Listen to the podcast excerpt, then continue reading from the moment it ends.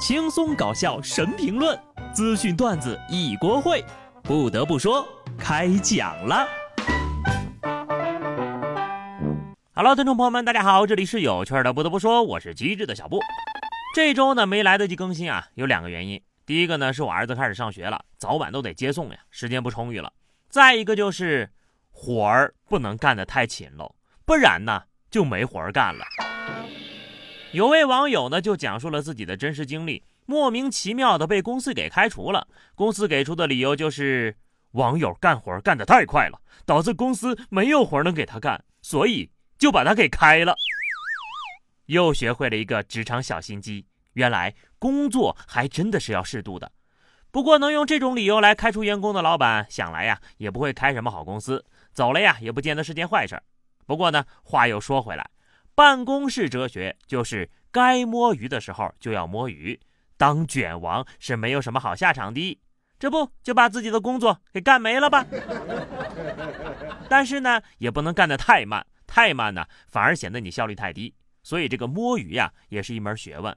什么时候你能跟上大部队的节奏，你就成为了一个合格的打工人。说到这儿啊，我冒昧的问一句：大家打工这么多年？攒多少钱了？凤凰财经报道，从二零零零年初到二零二四年一月，中国家庭大约往银行账户里净存五十八点二四万亿元，而且呢，百分之八十二都是定期存款。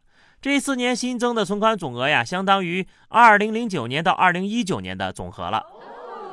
要是按照十四亿人算的话，那平均每个人都得存四万多呀。但是这个还真的不能平均。因为很多人压根儿就没有存款，比如我，那是不是你呢？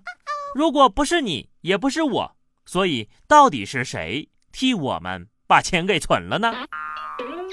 别人呢都是往家里存东西，下面这位呀是白白往外送呀。北京一男子街头遛狗的时候呀，遇到一女的被一男的扑倒在地抢夺手机，上前劝架的时候呢，正在抢手机的男子称自己是她的男朋友，女的正在被诈骗。后面民警赶到现场后，经核实啊，这女的确实遇到诈骗了，正打算转账六百万呢。三句话让女人为我转六百万，不惜和男友当街大打出手，直到被制服。这小伙呢，真是她的大恩人，应该给予奖励。这六百个 W，干脆就转给男朋友得了，反正也是人家应得的。哼，有钱人那么多，为什么就不能多我一个呢？而且我用的是卡通头像，诈骗犯还看不上我。人一旦动了歪心思，就会付出相应的代价。四川松潘十五岁少年假扮武警上尉到武装部给自己调动工作，武装部的工作人员一眼呢就看出了小伙子的材料有问题，于是就报警处理了。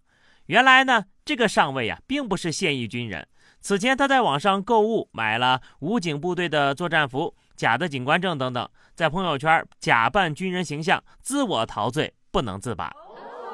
好家伙，十五岁呀，都给自己干到上位了，这是看了什么小说上的头啊？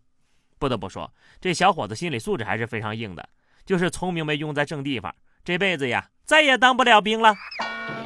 十五岁就敢干这么离谱的事儿，中二少年就是这么来的吧？